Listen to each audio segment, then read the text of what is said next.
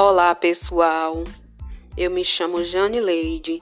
Estou aqui para apresentar para vocês a prática da ginástica laboral, o que é, tipos e principais benefícios para os colaboradores de qualquer área. A ginástica laboral é um tipo de ginástica realizada no trabalho, com os exercícios de curta duração, entre 10 e 15 minutos, com o objetivo de melhorar a saúde e a qualidade de vida dos colaboradores. Os exercícios que utilizam as técnicas de respiração, alongamento, correção de postura, evita doenças ocupacionais e o surgimento de dores e lesões. O, ob o objetivo da ginástica laboral é melhorar o, o sistema cardíaco, respiratório, esquelético reduzir a sensação de fadiga, esgotamento ao fim do dia, combater doenças ocupacionais como LE, DORT, estresse, depressão e ansiedade, aumentar a atenção e a concentração, melhorar a consciência corporal, melhora do condicionamento físico, flexibilidade, coordenação e resistência, minimizar a monotonia, sensação de tédio e infelicidade, descontrair e melhorar a disposição. Vou citar para vocês alguns tipos da ginástica laboral. Vamos iniciar com a ginástica preventiva. Ela busca trabalhar em duas frentes: os exercícios aeróbicos e os anaeróbicos. O objetivo é melhorar a resistência cardiovascular, respiratória com exercícios que aumentam a capacidade de transporte de oxigênio e energia pelo corpo. A ginástica preventiva busca ainda combater a ocorrência de problemas de saúde relacionados a risco inerente à atividade laboral, aumentando a consciência corporal e melhorando o condicionamento físico, flexibilidade, coordenação e resistência. Ela também queima bastante caloria. Isso ajuda os colaboradores com excesso de peso a melhorar a autoestima, a perda de peso é essencial também para diminuir a resistência periférica à insulina, prevenindo o risco de diabetes mellitus tipo 2, agrava, agravada pelo excesso de tecido adiposo. Temos também a ginástica corretiva. Já já vou estar lendo para vocês. Bom, neste caso, busca-se otimizar a ergonomia do trabalho, contrabalanceando os efeitos negativos de determinadas atividades. Por exemplo, em trabalhos com muito carregamento de peso de músculo, bíceps recebe trabalho muito maior do que seu antagonista tríceps.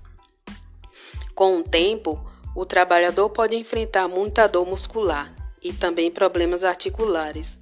A ginástica corretiva, nesse caso, buscaria fortalecer os tríceps para contrabalancear os efeitos da flexão de braço sobre as articulações do cotovelo.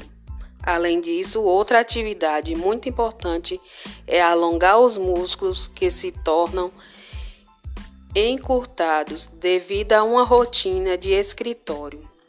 Os colaboradores passam muito tempo sentados e inativos, encurtando a sua musculatura dos membros inferiores, e a ginástica corretiva cumpre bem esse papel.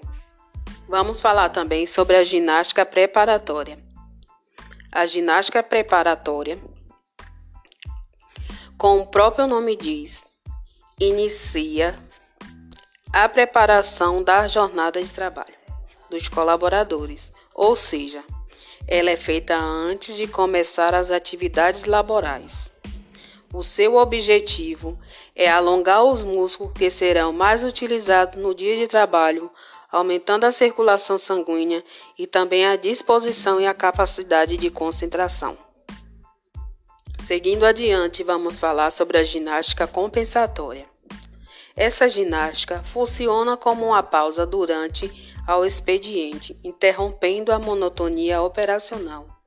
incentivando a prática de exercícios específicos para cada atividade.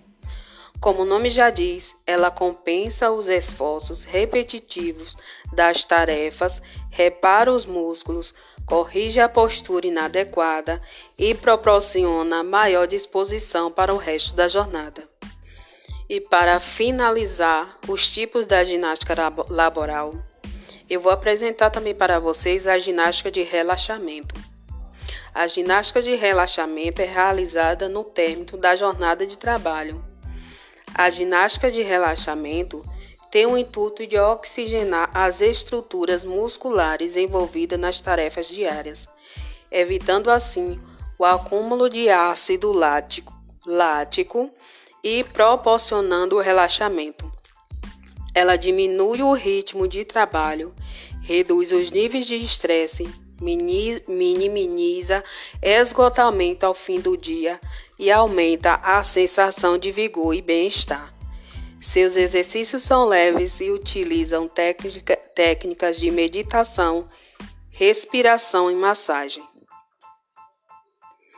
E para, e para finalizar as informações sobre a prática da ginástica laboral, eu gostaria de passar para vocês quem pode fazer a ginástica laboral. Então, todos os funcionários de uma organização, independentemente de sua função, setor ou idade. Ela indica principalmente para aqueles que executam tarefas que exigem muitos esforços físicos ou mental. Fazem movimentos repetitivos, têm pouca movimentação no serviço ou atua em atividade monótona. Trabalha com manipulação ou trabalha com movimentação de peso. Exerce atividades que induzem posturas incorretas ou na ergonômicas ou não ergonômicas, perdão. É, gente, é, eu gostaria de pedir perdão para vocês pelos erros e eu gostaria de agradecer aos ouvintes e desejar a todos vocês uma boa tarde.